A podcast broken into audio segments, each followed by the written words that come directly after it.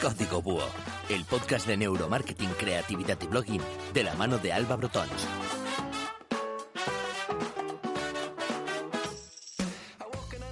Hola a todos mis búhos, hoy vamos a hablar sobre podcasting y sobre cómo utilizarlo como elemento diferenciador en un blog e incluso como parte de, una, de nuestra marca personal. Y vamos a entrevistar a María Santonja, que muchos ya conoceréis por su podcast de Fans Fiction, pero que además es consultora de marketing online en la prestigiosa agencia Human Level de Alicante. Hola María, encantada de tenerte en Código Búho. Hola, el placer es mutuo. Muchas gracias. Bueno, pues cuéntanos un poquito, para, supongo que mucha gente te conoce, sobre todo en el mundo del, del podcasting, pero cuéntanos quién eres y cómo has llegado hasta donde estás. Pues yo llevo haciendo podcast unos cuatro años más o menos. Empecé a hacer podcast con mi amigo Richie sin saber lo que era un podcast. Simplemente teníamos ganas de grabar mm, algo así como un programa de radio comentando pues lo que hacíamos ya en los bares, hablando de cine y de lo que más nos gustaba, de las series. Y así eh, fuimos a una radio online comunitaria que hay aquí en Alicante, que se llama Artegalia, nos dieron el espacio y, empezamos a grabar sin saber muy bien ni qué ni cómo. Y de eso hace ya cuatro años y cuatro podcasts eh, diferentes después, aquí estamos, seguimos con Fans Fiction. Además tenemos dos spin-off, que son eh, el podcast Juego de Tronos, Cosas de Casas, dedicado a, a la serie Juego de Tronos, el de Walking Dead, y ahora ha empezado también un proyecto en solitario eh, que se llama Gaturris, que es un podcast para los amantes de los gatos o locos de los gatos, como prefieras llamarlo. Como tú. Exactamente. Muy bien. Estoy, buscando a mi comunidad de locos de los gatos en, el podcasting también. Pues en internet hay una gran comunidad de locos. Claro, de los gatos. claro, está, está claro. Yo creo que va, va a ir muy bien ese proyecto. Tienes un público bastante grande, sí. Bueno, pues Nada, también, eh, bueno, hemos visto que de un tiempo a esta parte los podcasts se han multiplicado un montón, pero ¿cómo surge el movimiento en España? Bueno, pues el podcasting es un poco así como el hermano pequeño del blog. Hace unos años decías podcast y nadie sabía ni lo que era. De hecho, aún todavía en España mucha gente no sabe lo que es un podcast. Yo hago un ejercicio de, de didactismo a cada persona que conozco. Ahora empieza la gente a saber lo que es un podcast, pero en realidad no, no creo que haya demasiados oyentes todavía, porque es, todavía bastante nuevo, aparentemente, aunque en realidad ya lleva pues unos 10 años más o menos el podcast en España. Sí, en Estados Unidos, mm, en Estados Unidos no sé, sí, creo que es, claro, en Estados Unidos creo que fue en el 2004 cuando surgió el primer podcast y en España empezarían los primeros proyectos más o menos un año después. Sí que pasaron unos años hasta que hubo un, poco como el primer, el primer boom del podcasting. En 2009 empezaron algunos programas que ya contaron con bastante audiencia, muchos de ellos ya han terminado. Por ejemplo, uno bastante conocido también de aquí Alicante era Café Log. Y, y bueno, desde 2009, 2000, perdón, 2008 más o menos, hemos tenido muchos podcasts pero quizá la mayoría de ellos eran muy, pues como te digo que nació mi primer podcast, Fans Fiction, con una vocación de, más de unos amigos que quieren compartir una afición, que al final es un poco la misma historia que la misma evolución que ha seguido el blogging, ¿no? En los primeros blogs encontrábamos mucho más diarios personales, blogs sobre aficiones y luego todo eso ha crecido. Se profesionaliza muchísimo más a lo largo del tiempo. Exacto, cuando ya el blogging se consolidó, no es que esa parte de la blogosfera desapareciera, ni mucho menos, pero empezó a surgir otro tipo de blogs más profesionales. Pues quizá actualmente estamos viviendo ese mismo momento en el podcasting. Mm, en 2015, de hecho, yo creo que será de los primeros momentos en que, al menos desde mi experiencia, yo he detectado una profesionalización más del podcasting, tanto de personas que quieren hacer eh, su podcast para, mm, para tener una marca personal más fuerte en Internet, que es una herramienta fantástica, como empresas o, ya profesionales que lo que, perdona, empresas o profesionales que buscan en el podcasting hacer su marca personal y por otro lado, personas que aun teniendo un podcast basado en una afición empiezan a sacar un rendimiento económico de esta. Mm. Incluso habrá gente que acabe viviendo de esto. Bueno, yo todavía no conozco ningún ejemplo y, creo que conozco a algunas de las personas que, que, están más, como si dijéramos, en la punta de lanza en España mm. y de los que más han, han evolucionado en ese sentido de la monetización. Obviamente no conozco el detalle de sus cuentas, pero bueno, conociendo un poco por dónde van los tiros, por ahora no conozco a ninguna persona que viva exclusivamente de lo que le genera su podcast. Pero si hablamos de ingresos indirectos, como pueda ser los ingresos que te genere eh, el trabajo que tú consigas a raíz de la visibilidad que ganas con tus podcasts, ahí ya estamos hablando de otra cosa. Y ahí creo que sí que podemos encontrar algunos ejemplos de, profesionales que han ganado una visibilidad increíble en muy poco tiempo en el podcast, porque aunque haya menos escuchantes, también hay muchísima menos competencia. Tú ahora buscas cualquier tema y buscas un blog y bueno, te puedes encontrar cientos de miles de blogs sobre esa temática. En podcast en español los más competidos, mm, que son cine y series, se cuentan por cientos. Y de temas específicos, como pueda ser, no sé, nutrición, marketing, a lo mejor hay 10 o 15. Es que es... La verdad es que no, no hay tantos. Sí que hay y, y cada vez va a haber más competencia, pero no hay tantos. Yo que busco mucho y escucho varios podcasts bastante conocidos de marketing, como por ejemplo es el de Víctor Martín, que, que es uno de los que más me gusta pero mm, no te creas que hay demasiados, al menos demasiados que valgan la pena, no. hay poquitos. O al menos es que, o, yo es que pongo el, el, filón muy alto, que también puede ser. Pero no sé, no, no he encontrado muchos de marketing que, que además continúen en el tiempo. Porque es, mm. a veces escucho eh, podcast, y, pero que a lo mejor los he descubierto hoy, pero se hicieron en 2014 y pararon, o sea, estuvieron dos meses o tres haciendo y ya está, y no siguieron. O sea que también que haya continuidad también es más difícil. Claro, por eso también se diferencia mucho eh, lo que te comentaba, ¿no? Que quizá desde hace un año han empezado a entrar gente nueva que se lo toma de otra manera, se lo toma eh, mucho más en serio, con, una, con un objetivo claro que es el, desarrollar su marca personal o el generar ingresos con el podcast. Entonces van muy a saco, o sea, tienen una regularidad muy marcada que no incumplen y, claro, eso también da una confianza y, fortalece la comunidad de oyentes porque sabes que ese, ese podcast va a estar ahí.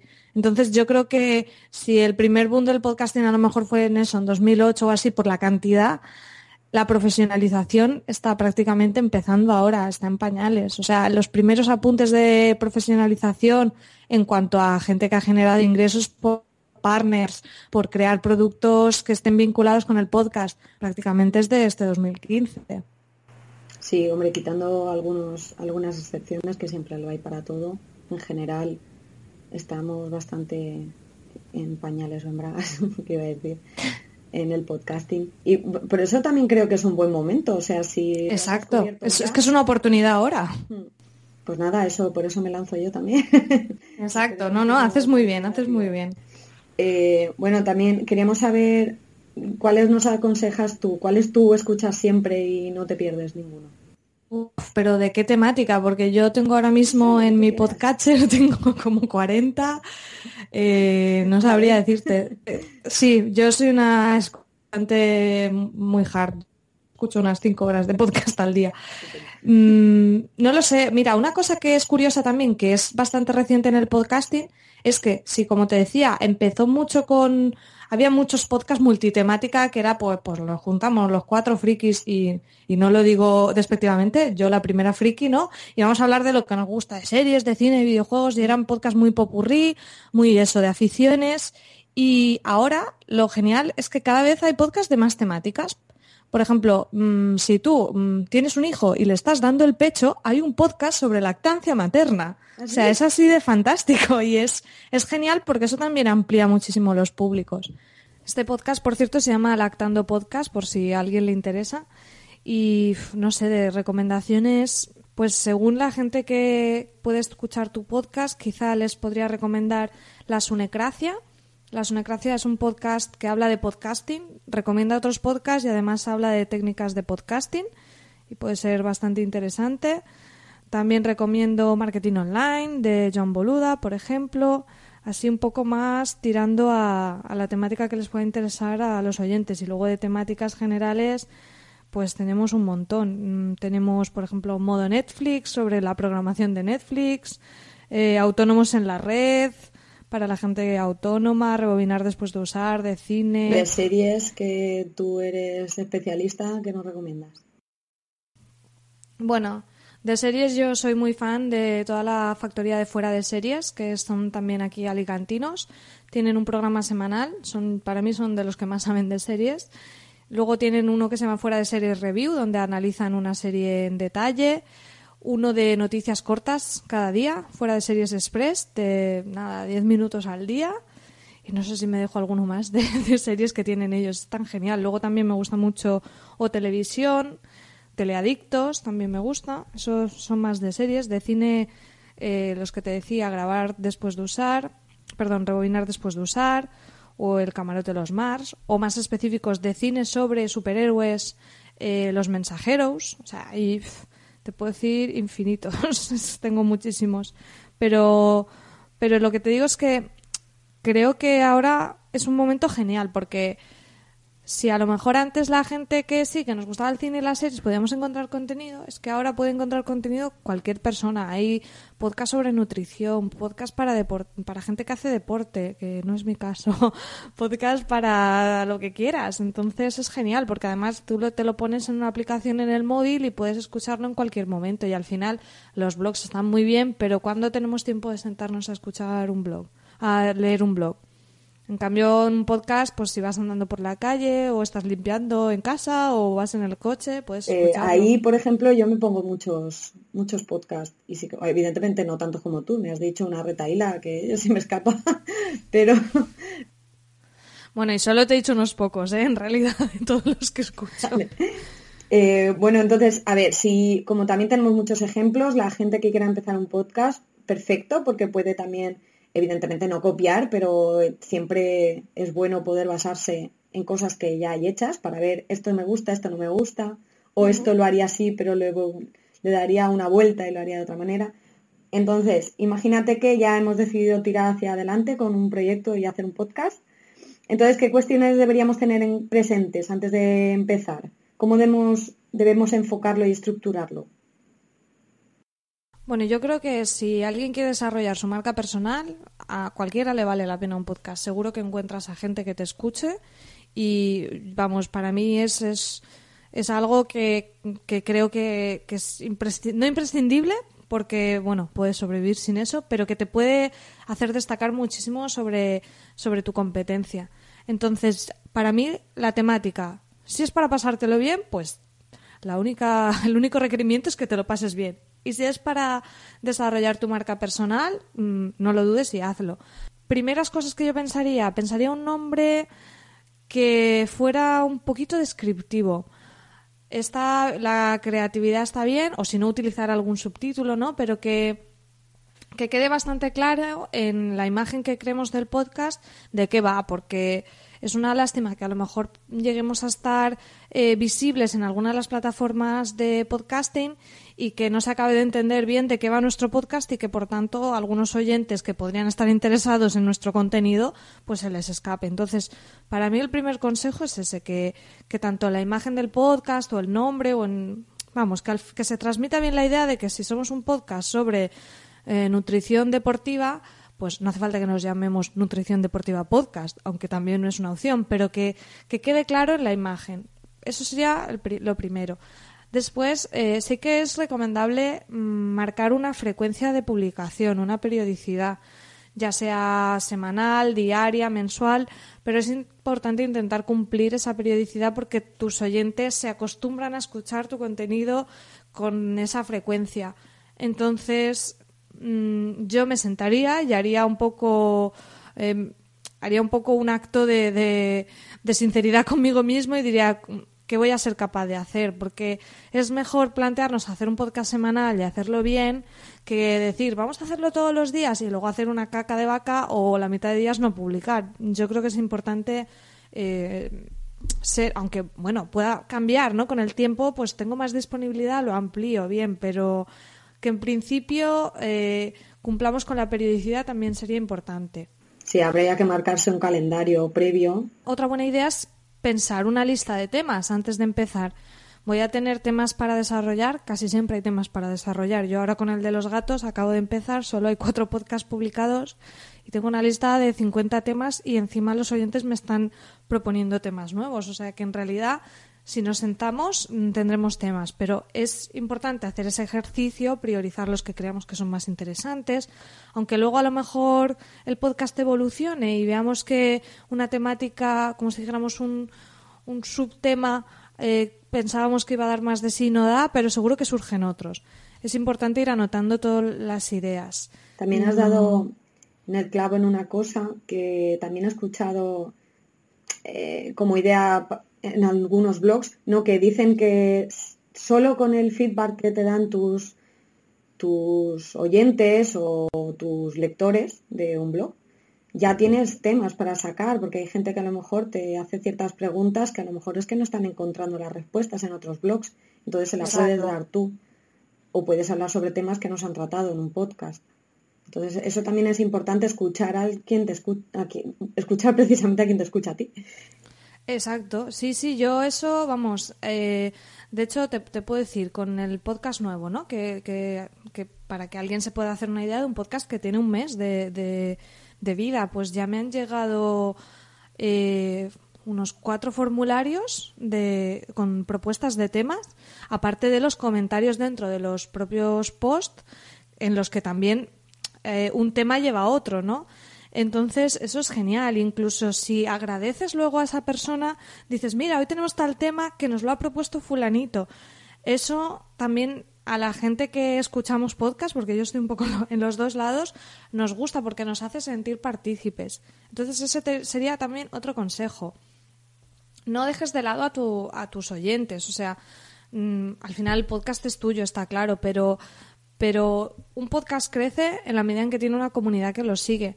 Entonces, eh, contestar a los mensajes, hacerles partícipes, incluso en podcasts que son más largos, leer mensajes.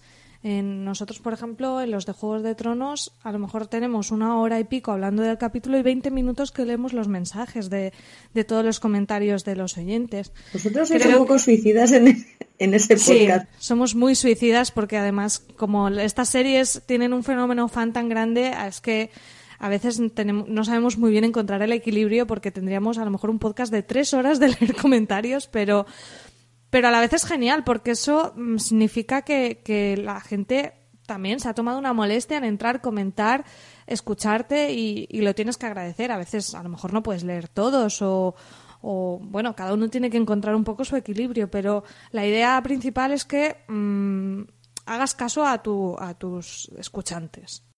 Muy bien. Bueno, eh, y pongamos que ya hemos tirado para adelante del todo, ya tenemos la idea. Entonces, ¿qué instrumentos y programas tenemos que tener para grabar un podcast en condiciones? Vale, pues eh, un podcast se puede grabar casi de cualquier manera y sin gastarnos ni un duro, pero yo sí que recomendaría hacer una pequeñita inversión porque un buen sonido en la medida de lo posible es importante. Eh, tenemos que pensar que hay personas que nos escuchan andando por la calle donde hay ruido o en el coche, entonces eh, tener un sonido mínimamente de calidad es importante. Entonces, dicho eso, mm, la gente graba podcast con el móvil, con el micro del SingStar, con los cascos estos de para hablar por Skype con el micro a lo Madonna. O sea, hay mil maneras de buscarse las triquiñuelas. Yo para empezar no me gastaría demasiado, probaría con eso. Pero luego, mm, si tenemos un poquito de, pasta y podemos hacer una pequeña inversión, mm por ejemplo, para grabar uno solo, puedes comprarte un equipo medio decente por a lo mejor unos 80 euros, una cosa así, unos 100 euros, con una mesa de mezclas, con un micro y con eso te puedes medio apañar. Después, por ejemplo, el equipo que compramos para grabar Fans Fiction nos costó en total 250 euros más o menos y, era la mesa de mezclas, los cables, tres micros y tres pies. O sea que tampoco estamos hablando de unas cantidades desorbitadas. Yo trabajo con con el Snowball y que lo pondré con enlace en la web y me costó 65 eh, euros, una cosa así, aproximadamente, o 70. Sí, yo es que el equipo nuestro nos costó incluso más los pies que, los micros, porque los pies de micro son bastante buenos. Pensamos, bueno, los micros quizá los cambiamos, pero los pies no, no compraremos más. Y cada pie de micros nos costó 20 euros, por ejemplo, o sea que es algo que os podéis ahorrar si queréis. Y en cambio los micros, mm, ahora te lo estoy diciendo de memoria, pero no sé si la cajita de tres de los Behringer nos costó como 35 euros o algo así con los tres micros. varias personas. Claro, claro, es necesario. A lo mejor si eres solo una persona, pues oye, te puedes gastar un poquito, o sea, te puedes gastar lo mismo y comprarte un micro mejor o ahí cada uno se puede hacer su, su idea, pero vamos, que gastándote a lo mejor 80 euros para grabar tú solo, puedes tener un equipo perfectamente profesional, mm, suficiente para el podcast, vamos. Vale, y en cuanto a programas de, ordenador. Pues programas de, grabación hay, hay varios, pero los dos mm, que son más estrellas son Audacity, que están para tanto para Windows como para Mac, gratuito, o eh, GarageBand, que es el programa también de edición de vídeo que viene eh, instalado por defecto en Mac. En Audacity además hay un montón de, de guías. Yo escucho a un argentino que hace guías en YouTube cuando me pierdo en alguna cosa. Ese, ese hombre me ayuda. en YouTube hay de todo. hay guías para lo que quieras. Entonces de la Audacity hay varias en español, o sea que no hay problema. Sí, son al final mm, son programas de grabación bastante sencillitos, tampoco te hace falta mucho más, puedes grabar si eres más de una persona cada uno en una pista, eh, cortar, pegar, por si alguien ha estornudado y poco más.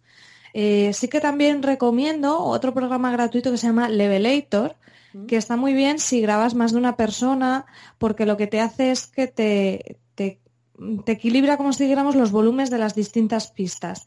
Entonces te coge pues los, los más altos por arriba, los más bajos y te, y te hace como si dijéramos una, una, media para que no haya uno que se vea muy alto, otro muy bajo. Entonces para cuando grabas más de una persona, esto está muy bien, el levelator.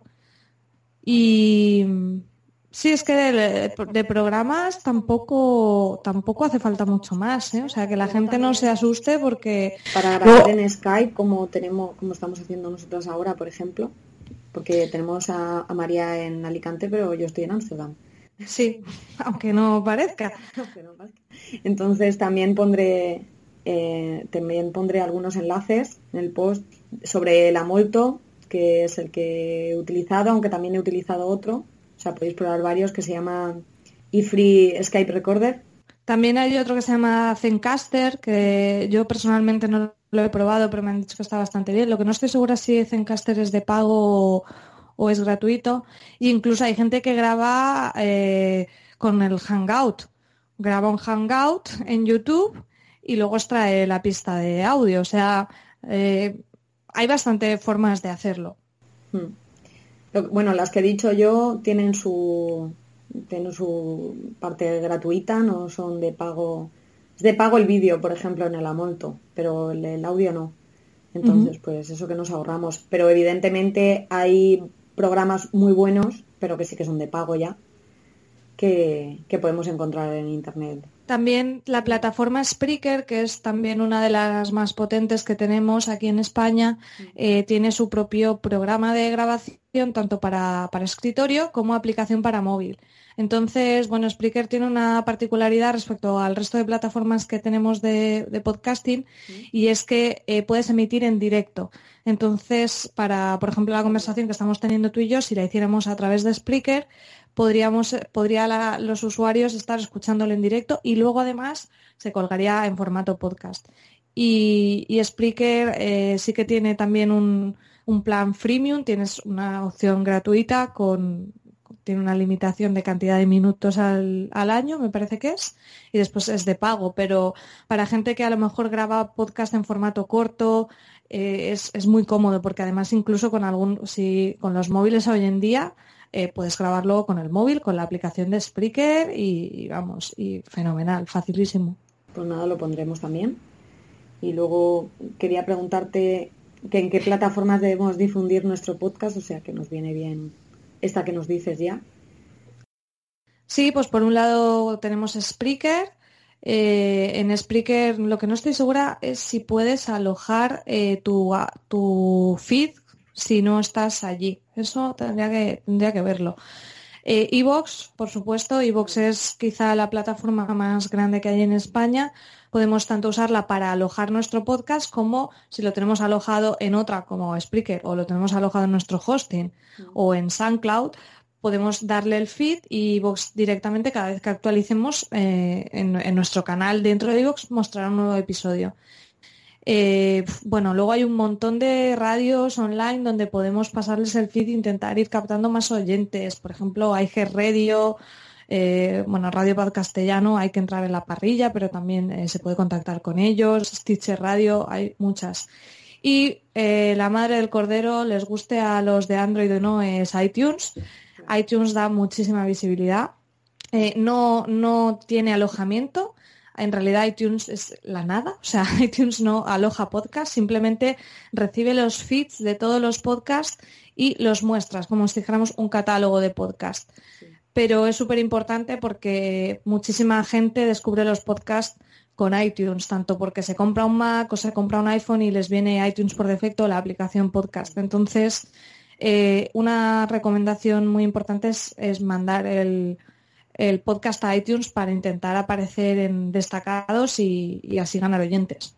Si hacemos todo esto, pero aún así no nos oye nadie, solo nos oye nuestra madre que nos dice, muy bien, hijo mío, estás haciendo perfecto. Bueno, a mí mi madre no me escucha, así que ya tendréis suerte si os escucha vuestra madre. Estupendo. Bueno, pues imagínate que nos pasa que ni siquiera nuestra madre nos escucha. ¿Cómo podemos pronunciarnos en nuestro podcast para que para que tenga un poquito más de audiencia.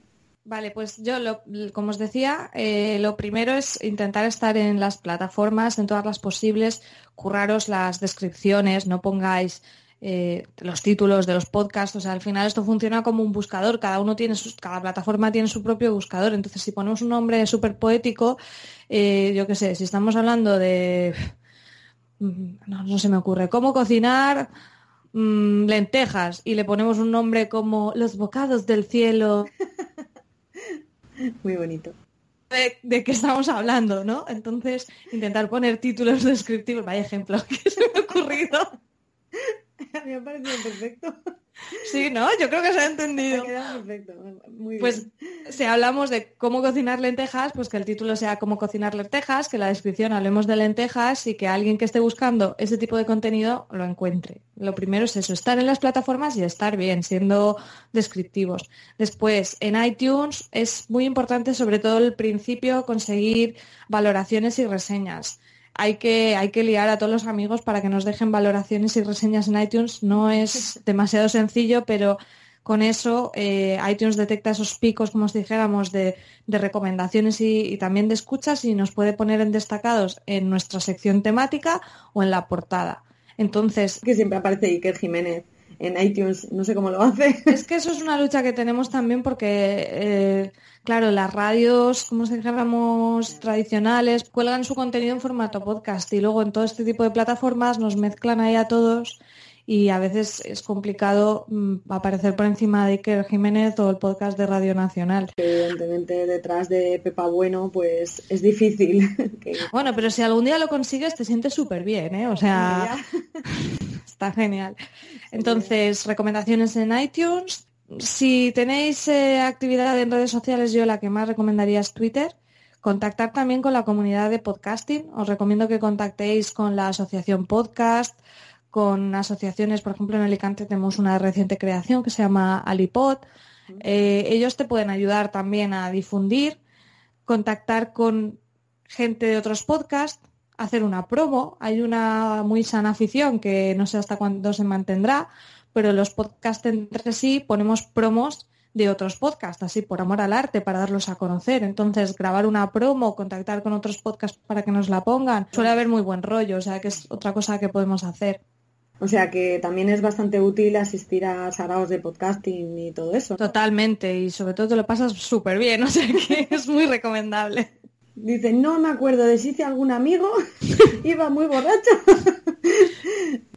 no, pero, pero sí que está muy bien, evidentemente, cuanto más amigos, o bueno, amigos, cuanto más contactos tengas en, en un mercado, digamos, o en un sector, pues va a ser mucho más fácil también, no solo que te puedas promocionar, sino también aprender un montón de gente que sabe mucho más que tú. Y además que nadie tenga ningún palo en preguntar, o sea, bueno, a tus mismos oyentes, si quieren contactar conmigo, preguntarme cualquier cosa, vamos, yo lo que pueda ayudar, porque cuando empecé hubo gente que me ayudó a mí y entonces eso es algo bastante bonito en la comunidad de podcasting en España, o por lo menos en la que yo conozco y he experimentado, y es que la gente se ayuda mucho y se echa mucho una mano.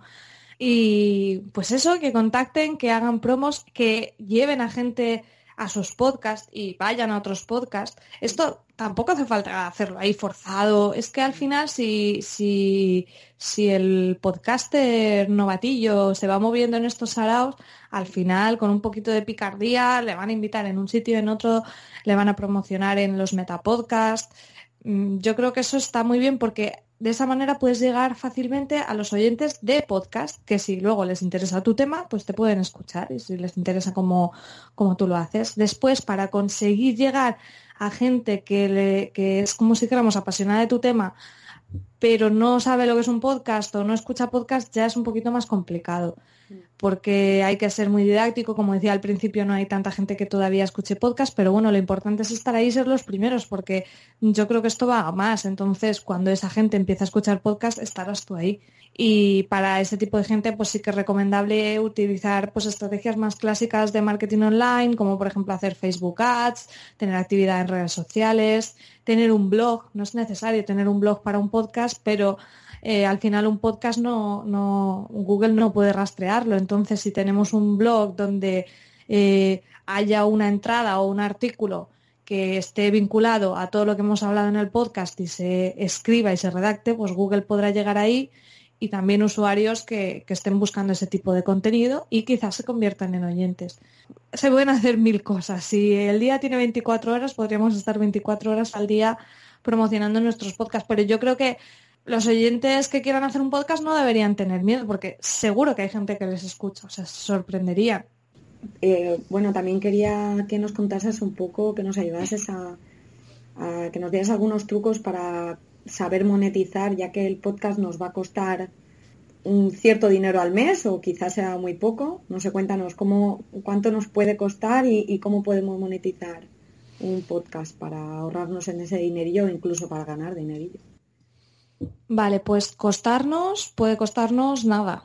O sea, si lo alojamos en un sitio gratuito como pueda ser iVoox, grabamos con el móvil o con cualquier cosa que tengamos ya en casa, puede no costarnos nada.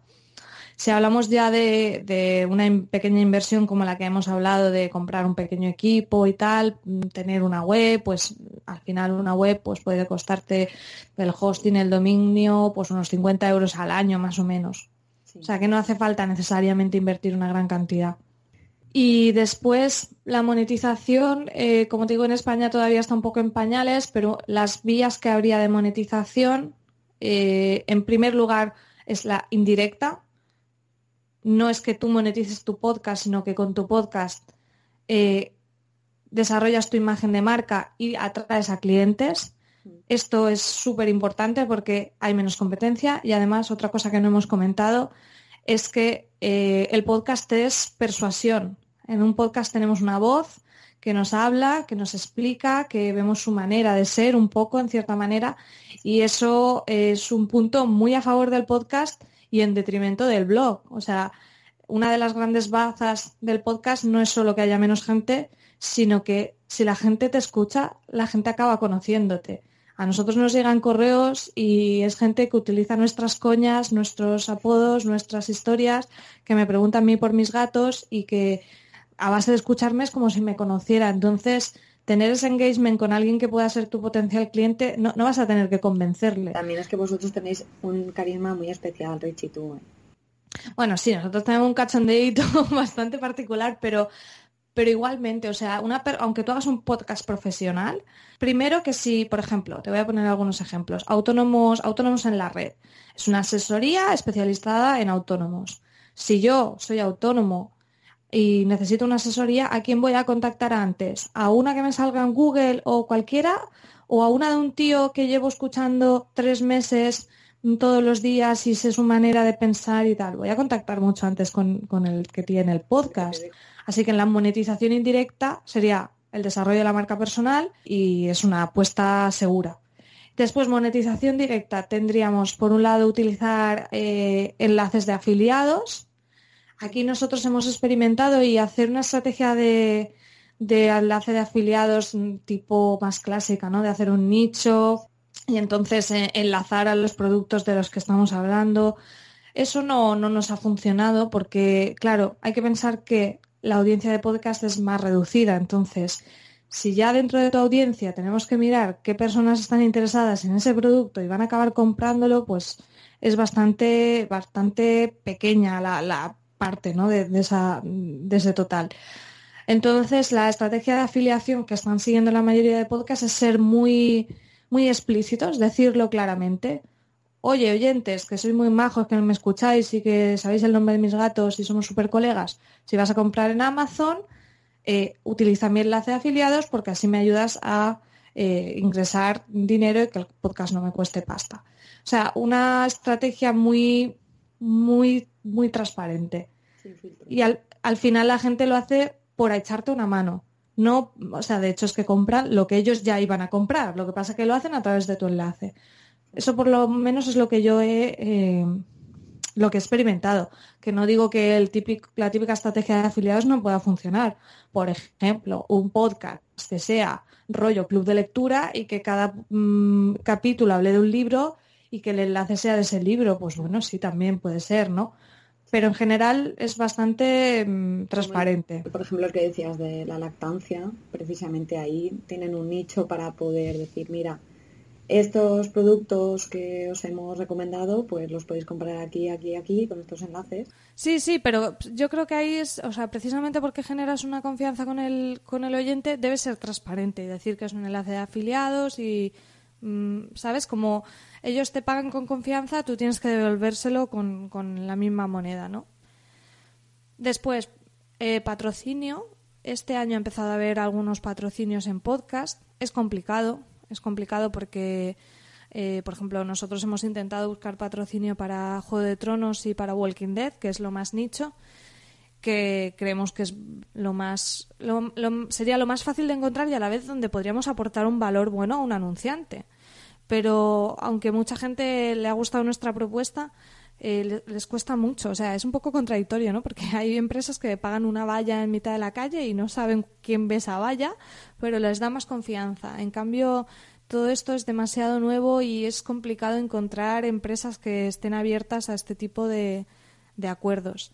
Aunque mm, yo personalmente, o sea, no como podcaster que me quiera lucrar, sino de verdad yo creo que para las empresas es un filón, porque eh, es lo que te digo, o sea, si yo tengo una comunidad que es súper específica. O sea, da igual que sean 2.000. Son 2.000 que coinciden con tu público objetivo. Y además no solo eso, sino que tienen mi confianza yo voy a recomendar algo y, se fían de mi criterio. Entonces, eh, mientras no abuses de él y a lo mejor empieces a recomendar, vete a saber tú mm, qué cosa solo por el patrocinio. Pero si se encuentra ese equilibrio eh, adecuado, yo creo que es súper bueno, tanto para el podcaster, pero de verdad yo creo que es un filón para una empresa. Pero es complicado que las empresas se presten. Algunas hay, ¿eh? pero es complicado.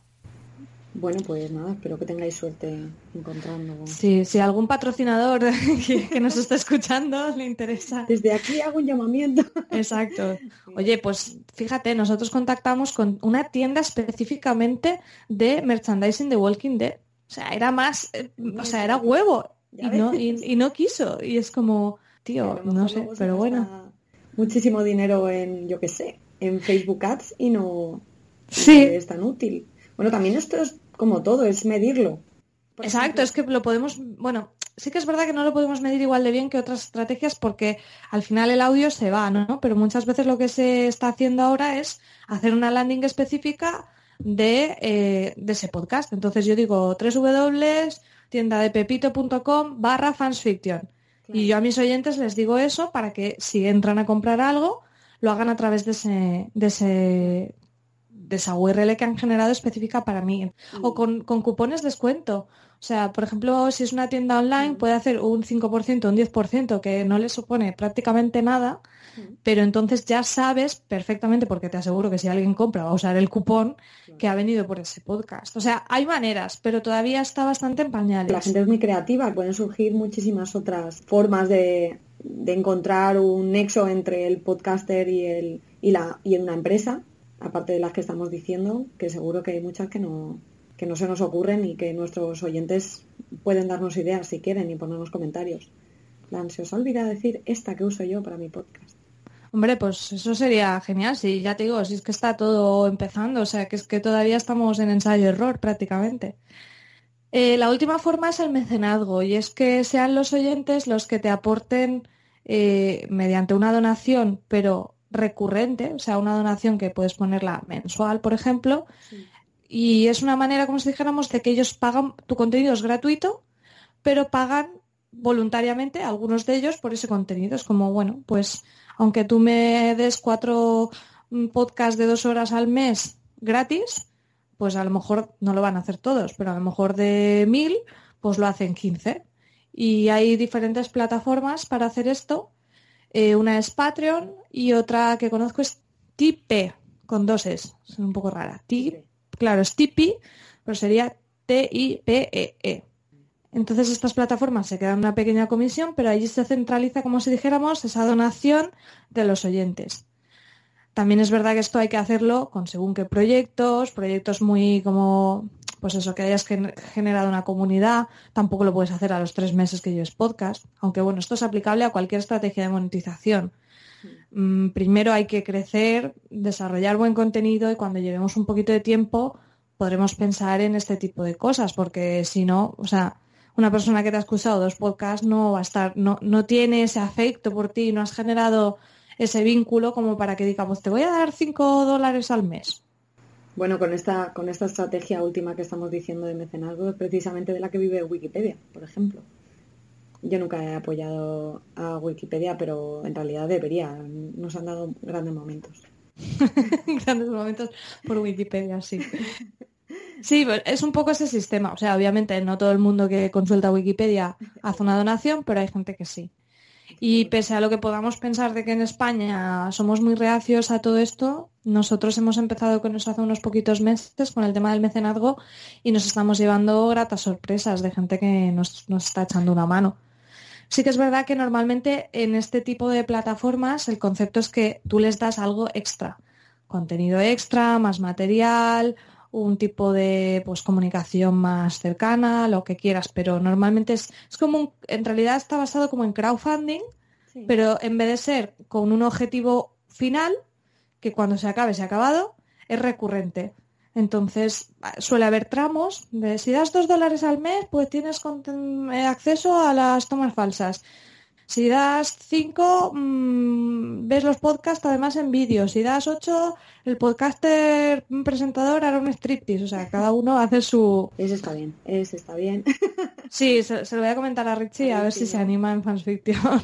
es generar la comunidad un poquito y, y ellos te dan y tú les tienes que dar. No, eso va así yo creo que si Richie se hace un striptease, pero a lo mejor quitándose un disfraz previo de algo, de, de Jedi o algo así. De Daenerys, ese lo tiene pendiente aún. Sí, sí, sí, lo veo. Lo veo claramente. Yo pagaría, ¿eh? Que, que tenéis una Richie, hazlo. Desde aquí te hago un llamamiento. Y Ay, ahora que dices eso, me acabo de acordar de otra de las técnicas de monetización y es hacer contenido premium. Eh, nosotros lo hicimos precisamente con Juego de Tronos. Nosotros hacemos episodios cada episodios de podcast cada episodio de la serie y hicimos uno de resumen de la temporada y ese era de pagos, como todas las de los 10 de cada episodio es gratuito, pero el de resumen es de pago y además era en vídeo. El pago era voluntario, o sea, eh, podías, o sea, voluntario y la cantidad era voluntaria, quiero decir y había gente que nos dio un euro y gente que nos dio cinco euros, lo que quiso para ver ese contenido extra.